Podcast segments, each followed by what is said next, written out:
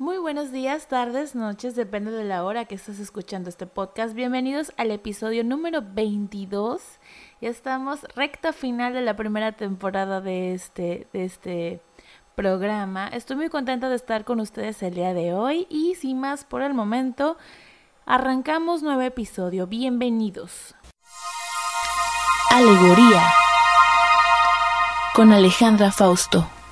Muy bien, mis amores. Quisiera platicarles esta semana que pasó lo que todo mundo teme por pasar en estos tiempos de COVID. Es que el fin de semana me dio como un poco de gripa. No estoy muy segura si fue por alergia de la humedad, ya que ha estado lloviendo en estos últimos días, o algún polvo que se pudo haber este, suscitado en mi habitación y que haya amanecido súper agripada y todo. Entonces, me tocó el fin de semana con gripa. Sí me dio mucho miedo, no les voy a mentir, obviamente.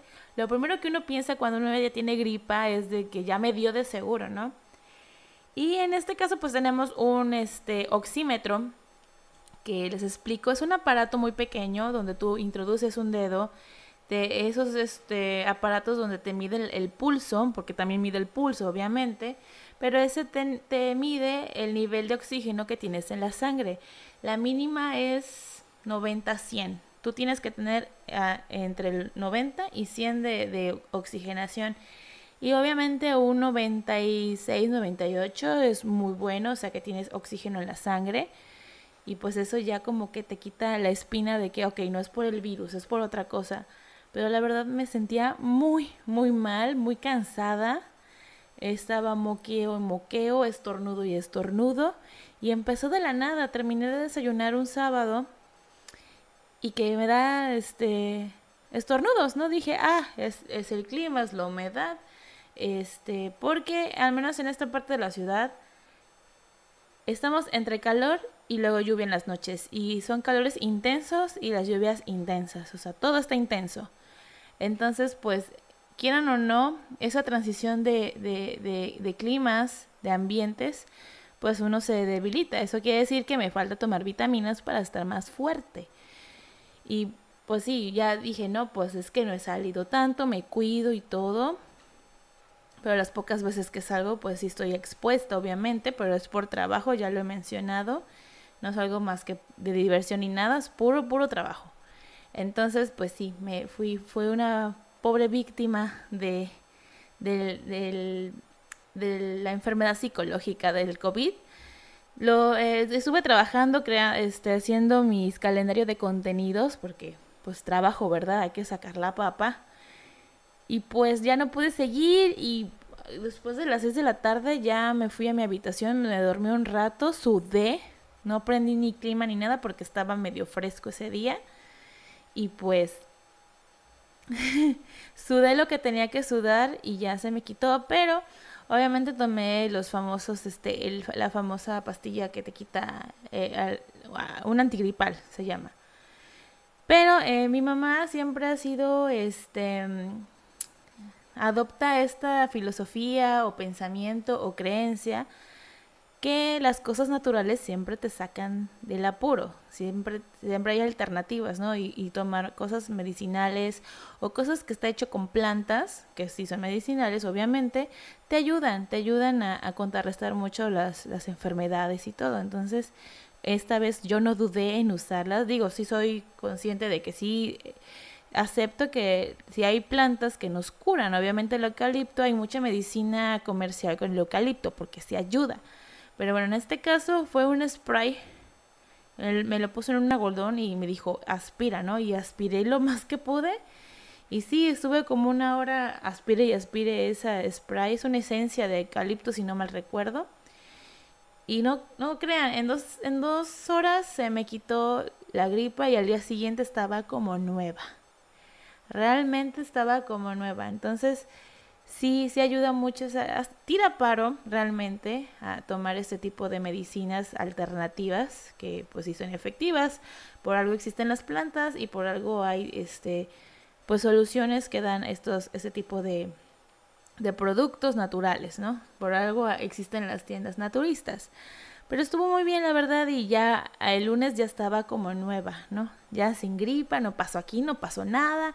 Obviamente me hacía falta dormir, descansar y ya pude terminar mis actividades ya con más energía. De hecho, no sé qué tengo últimamente, pero a, inicio de las semanas un poco ya más, más, más con energía y todo, siempre actitud positiva.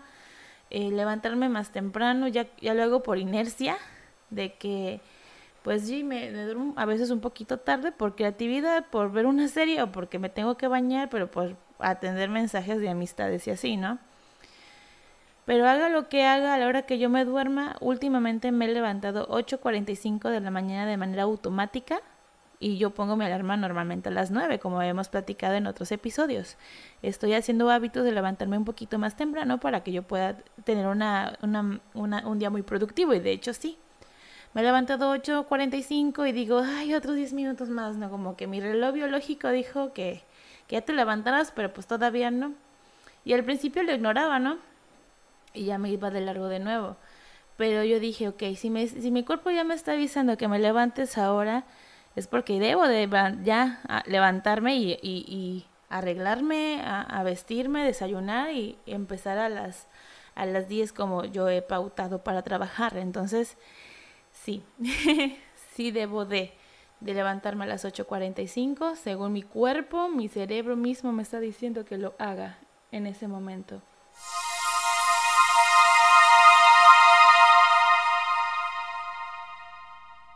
Ok, mis amores, pasamos al tema de la semana. Fíjense que el origen del tema eh, surgió porque hace unas semanas esta señorita aquí presente, pues estaba aburrida un sábado por la noche, no tenía nada mejor que hacer y pues decidió descargarse una aplicación de citas. Yo ya he hablado del tema en unos episodios anteriores, que no soy fan de conocer a alguien por una aplicación o por un sitio web o cosas por el estilo, lo que es digital, ¿no? Siempre me gusta conocer las personas en una fiesta, en, algo, en una reunión común, ¿no? Pero bueno, estaba aburrida, no tenía nada que hacer y seguíamos en pandemia, así que pues me adentré al mundo de las aplicaciones de citas. Y sí, hay algunas que sí se rescataron. Obviamente probé como unas dos antes de llegar a uno que sí me llamó la atención, obviamente. Y pues estuve platicando con algunos, unos me daban, me bateaban y otros este pues nada más querían que les pasara el pack. Y pues eso no, obviamente esos los rechazaban al, instante, pero hay unos que sí me hicieron hacer plática y su plática me, me agradaba mucho. Obviamente sigo platicando con ellos, pero no ha trascendido a más. Bueno, con los que sí tuve el honor de platicar un poco más, o sea, como personas civilizadas, personas centradas, por así decirlo, me hicieron plática de qué es lo que me gustaba y así, y entre eso me dijeron, ¿tú juegas videojuegos? Y yo le dije, sí, juego no tan gamer como ahora se titula, pero sí he jugado videojuegos, ¿no? Y me dice, ah, qué interesante que una mujer juegue videojuegos. Y yo así de, ¿es en serio, güey? Estamos en siglo XXI, las mujeres juegan videojuegos, hay chicos gamers y, les va muy bien en transmisiones y todo. Entonces se me ocurrió una muy buena idea hablar del tema, o sea, cómo es que estamos estigmatizadas nosotras las mujeres al jugar videojuegos. Y bueno, voy a mencionar un poco mi infancia e ir un poco más a profundidad. Cuando yo era niña, obviamente era la chiquita de la casa, era la princesa de la casa, entonces pues em, en 1994-95, si no mal me equivoco, mi padre se compra un Super Nintendo y tenía un juego súper chingón que todo el mundo jugó, me imagino. Toda aquella persona que nació entre el 1988 al 90 para adelante, pues ese el Super Mario. Super Mario me encantaba verlo jugar a mi papá, casi lo obligaba a jugar todo el tiempo, más pues que mi papá tenía veintitantos y, yo pues tenía como cinco años, algo así, y pues pues como buen muchacho de veintitantos, pues le encanta jugar videojuegos y pues obviamente yo lo acompañaba a, a, verlo jugar, obviamente le echaba porras, yo era de esas este, chicas o niñas que, ándale papá, dale más, arriba, abajo, cuidado y cosas así, y me divertía. Ese es como mi primer contacto hacia los videojuegos, obviamente hubo más títulos que ya yo podía jugar, entre más crecía, pues ya le agarraba más la onda a los videojuegos. Obviamente me jugaba eh, Super Mario, eh, uno de Mickey Mouse, que era como de fantasía, algo así, pero me gustaba, y uno de los Looney Tunes, había también de Tortugas Ninja, me acuerdo, y el Mario, el Mario Kart también me la, me la chutaba. Siempre perdía, pero pues me gustaba mucho, ¿no? Y fue, fue una de esas etapas bonitas de la infancia en que pues podías jugar videojuegos después de hacer la tarea o cuando no había tarea pues te aprovechabas, ¿no? Entonces eh, fue bonito esa parte de los videojuegos, me encantaba, me encantaba y eran unos títulos muy buenos. Y me acuerdo que en el Blockbuster tú podías rentar videojuegos, y me acuerdo muy bien. En esos años, ahorita los que están escuchando más jóvenes no ni se han de saber qué es un Blockbuster. Blockbuster era un sitio donde tú rentabas películas y videojuegos y pues también vendían películas también, ¿no? Pero era más la renta, ¿no? Y yo era muy feliz. Yo me la vivía mucho en el blockbuster de mi ciudad y pues no manches, jugué un, montón de títulos, este, vuelvo a repetir y veía muchas películas y de ahí también me, me nació el amor por el cine. Pero ese es título para otro, otro episodio. Pero bueno, ya vamos creciendo y todo y pues obviamente yo me enfoqué en otras cosas, ¿no? Como estás estigmatizado, ¿no? Las niñas como que porque juegan videojuegos y los niños pues obviamente hablan más de títulos, pero pues salió una famosa saga de videojuegos llamado Pokémon que cuando, cuando yo tuve conocimiento sobre Pokémon pues ya era caricatura, era un anime, para ser más exactos pero ya era un videojuego y solo los más cultos en ese entonces pues sabían que era un videojuego y no era algo de la cultura pop de los 2000. Entonces pues a mí me gustó mucho esa parte de los videojuegos, es muy chiquita y de hecho eso me diferenció mucho de las otras niñas en sexto año de primaria porque pues veía, veía el anime de, de Pokémon, veía anime de Ranma, de Dragon Ball, unos no me creen que vi Dragon Ball de niña, pero yo sí estaba a las siete y media de la noche viendo cada episodio en el canal 5 de mi país, de México. Y bueno, me hizo diferente y todo, y pues eso se me pude entender o eh, comprender un poco cómo es esa cultura entre, hombres de, de, videojuegos y todo eso. De ahí pues me perdí los años de la adolescencia en videojuegos, obviamente me enfoqué a otras cosas, lo vuelvo a repetir, ya estaba más enfocada en videos, en literatura, y pues ser una una persona no adaptable a la sociedad. Fue muy difícil mi, adolescencia, la verdad. Pero bueno, em, de los novios que tuve en esa época, solo uno, eh, pues jugaba el FIFA, creo. O más o menos. Pero sí veía luego a mis primos en las fiestas navideñas o fiestas más grandes, que incluía estar en casa, verlos jugar y pues sí, ya yo los veía jugar y veía y todo, ¿no? Que el Super FIFA este 2000 cacho ta ta ta ta ta y pues este el Call of Duty y muchas más, no me acuerdo. Gears of War o algo así. No me acuerdo bien los títulos, la verdad, desconozco mucho. Pero bueno, en mi adolescencia, a finales de mi prepa, hubo un videojuego que tú podrías interactuar. Y estoy hablando del Pop It Up, o Pui, o Piu, perdón, Piu que es la famosa máquina de baile, que pues esa la tenías que jugar en, pues ahora sí que en, en arcades autorizados y cosas así. Y eso me lo introdujo una, una amiguita, una amiga que se la pasaba baile, baile. Había una comunidad de personas que, que realmente pues competían en las máquinas de baile. Y bueno, para los que no están muy familiarizados con esto, pues es, es una plataforma que tiene cinco botones y tú este, al ritmo de la música en la pantalla aparecen unas flechas y tú tienes que atinarle con tus pies y manos esas flechas y pues haces como la simulación de bailar. Si los, los más jóvenes de la audiencia que están escuchando pueden asociarlo a la película de The Book de Bookies, perdón, de Netflix. Ahí este, es lo más similar a la maquinita de baile que estoy hablando en este momento. Obviamente, pues por razones de copyright, pues tuvieron que cambiar la plataforma en la película. Pero bueno, es el chiste. Y había canciones muy chidas de ahí y todo. Y luego me enteré que había una versión para computadoras de ese juego y pues obviamente el internet se estaba haciendo más, abriendo más campo, entonces descargué. Y me acuerdo que con el novio de ese entonces nos poníamos a jugar con, con el teclado, ¿no? Y era genial, ¿no? Y también me acuerdo que... Em, en esa época tenía dinero porque era menor de edad y nos daba, me daban mi mesada y ahorraba obviamente. Me pude comprar un juego en PC de Harry Potter. Me acuerdo de que las primeras dos eran piratas, pero era lo mismo, eran juegos al fin de cuentas y me las acababa, ¿no? Pero solo me compré solo una vez un original y fue el del prisionero de Azkaban porque ya tenía varo, ¿no? Era más este socialmente responsable en cuanto a ahorrar dinero y cosas así. Y pues sí, me jugué a Azkaban hasta acabármelo y hasta bajaba la música de los videojuegos que también tiene su chiste. O sea, yo soy muy musical, la verdad. Este, me gusta mucho la música de los videojuegos y siento que es un arte realmente. Y sí, creo que sí hay premios que eh, ponen lo mejor sobre las plataformas, ya sea los gráficos, la música, las bandas sonoras y todo, ¿no? Pero bueno, me estoy desviando del tema. Pero sí, disfruté mucho jugar eso y ya en la universidad, pues obviamente eh, una parte de mi depresión por el rompimiento de mi primer amor, este sí me fugué mucho en la escuela, obviamente, le eché muchas ganas, pero Hubo una época en que uno de, de los hermanos de mi papá le prestó, regaló, em, no, se lo prestó porque luego se lo devolvió y lo, vendió.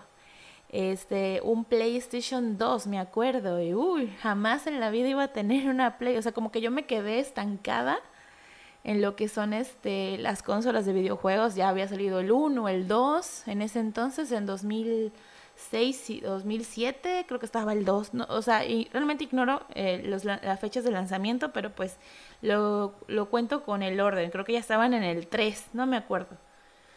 Pero eh, me descargué obviamente en pirata porque pobreza de estudiante de diseño. me compré la Harry Potter 5 y sí me la acabé y realmente en ese momento de esa depresión amorosa que tenía en ese momento, jugar ese videojuego de Harry Potter 5 me salvó mucho la vida y también el libro número 7 cuando salió ya publicado, obviamente eso también me, me tiró paro, pero en el verano, bueno, se me olvidó el dolor de corazón que tenía en ese entonces. Pero, regresando al tema, me acabé todo el videojuego en cuatro días y lo volví a resetear y lo volví a jugar y realmente me relajaba. Me relajaba mucho este jugar eh, el Harry Potter 5 Obviamente sé que son títulos muy de niña, de muy ñoños, de lo que sea, o que son temáticos, pero a mí me vale madre. Digo, hay gustos para todos. Yo sé que todo el mundo juega Minecraft, juega Free Fire, eh, juega Call of Duty, este, y cosas así, ¿no? Pero pues estoy hablando de los 2000 y cacho, ¿no? Y después de jugar eso, pues tuvimos que entregar el PlayStation a mi tío y lo vendió, creo, por drogas o algo así. ya no supe bien la historia. Pero pues me quedé sin videojuegos y pues mm, me quedé con, con pues jugar con mis nuevos juguetitos que eran celulares, cámaras fotográficas, editar videos y así, pues ya lo fui dejando. Mm, había temporadas en que sí descargaba luego, luego, luego el, el, la, la versión PC de Pump It Up y pues sí, me la pasaba juegue y juegue. Cuando me fui a vivir a Mérida, y estaba muy solita, pues me acordé de ese juego que se, se puede conseguir muy fácil en internet, obviamente. Este, y lo jugaba y había, me acuerdo un domingo que sí me la pasé casi cinco horas jugando el Pompit, las mismas canciones, pero yo le seguía echando ganas. Y una vez que te concentras jugando en esas plataformas, pues como que agilizas mucho la mente. De hecho, actualmente tengo bajadas como tres versiones del Poppy Up pero este lo hago para desestresarme o que ya estoy muy estresada o que ya no tengo idea o cabeza, pues lo hago, ¿no? Juego y me divierto y todo. Y ya hablando más para la actualidad, pues he bajado, em, no sé, el Candy Crush, el Bubble Witch, algo así se llama, que es de burbujitas. Y cuando estuve de pareja con unos de los dolores de cabeza que he mencionado a lo largo de esta temporada, pues bajé el Free Fire y fue como de, ok, vamos, o sea, yo como bien mensa, ¿no? De, ay, pues qué botones, tú apretas los botones y a ver qué pasa, ¿no? Y el Free Fire, para los que no sepan, es un videojuego donde eh, tú pues vas a una misión normalmente, te avientas y tienes que recolectar armas y matar a todos hasta que quede tu, tu, tú solo o tu equipo, o el dúo, o clasificatoria, lo que ustedes quieran, no sé. Así se llama un poco. Y lo intenté jugar con esta persona, la verdad era muy divertido, pero pues la verdad yo estaba más ocupada trabajando, haciendo cosas, creando cosas. Y pues esta, esta pareja, pues la verdad sí le invertía tiempo para, para tener este, la categoría que tiene, tener este, ya se sabe las armas, cómo jugarlas, todo esto. Entonces como que, dejo al experto hacerlo y yo mejor me dedico a esas cosas. La verdad yo soy como que más light para jugar videojuegos.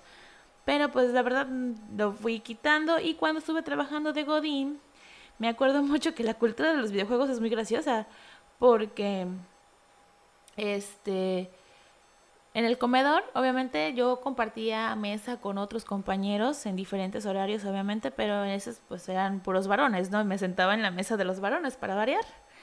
Y una vez que terminaban de comer, se ponían a, jugar el Call of Duty. Y sí, se peleaban, se mentaban la madre y todo, y yo viéndolo como una espectadora más, ¿no? De, oh, qué padre, ¿no?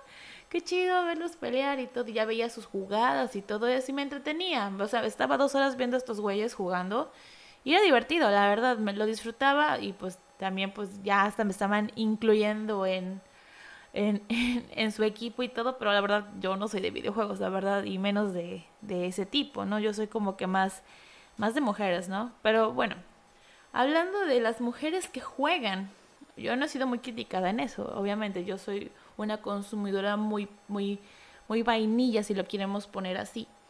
Pero ahora hay mujeres que se dedican al, al, gaming, realmente, o sea, y la forma de venderse, las mujeres en, por ejemplo, en YouTube, en Twitch, en Facebook, hasta eso, este, pues tienen que enseñar mucho su cuerpo, ¿no? Porque es una forma de que los los hombres o las personas que les gusta ese tipo de cuerpos de mujeres, pues llamen la atención y pues obviamente las vean jugar. Hay muchas mujeres, ¿no? Y hay unas que se han sobresalido y han roto para, paradigmas sobre que las mujeres solo juegan con muñecas o a, la estética y eso y, se, no se dediquen a, a, jugar videojuegos. La verdad eso es muy padre, ¿no? Y que en este siglo XXI, pues qué chido, ¿no? Pero también hay mucha controversia. Lo poco que pude investigar y lo que consumo normalmente en YouTube, o sea, todo lo que veo y, escucho y leo y me aprendo, es que hay dos tipos de bandos de mujeres gamers. Las que sí saben jugar chido y todo, van a competencias, ganan, son populares y todo, y las que solo venden porque, ay, para atraer atención este, de vistas o, o ganar suscriptores o hacer algo, pues me voy a poner a jugar, aunque pierda, pero voy a enseñar las chichis, ¿no? Digo, cada quien, o sea, el cuerpo de una es una, ¿no? Pero esos son los tipos de bandos que he podido observar. Obviamente no tengo como que mis youtubers, gamers, mujeres, ni tampoco de hombres. Creo que el más cercano pues es el Rubius, eh, Juega Germán y de Fele Lobo. Pero de ahí pues no, no, no, este, no consumo mucho gamer, ¿no? Pero pues eh, sé el tema más o menos porque tengo amigos que juegan mucho y, así, ¿no? Pero bueno, eso es lo que puedo compartir hoy sobre eso. Obviamente, actualmente solo juego a veces el Candy Crush cuando se me va el internet. Eh, cuando estoy muy estresada uso o juego este, las versiones de PC de Pumpy Up y pues yo siento que esto no es un videojuego, pero creo que disfruto más haciendo audiovisuales, contenido y este programa para mi diversión y lo puedo considerar mis videojuegos.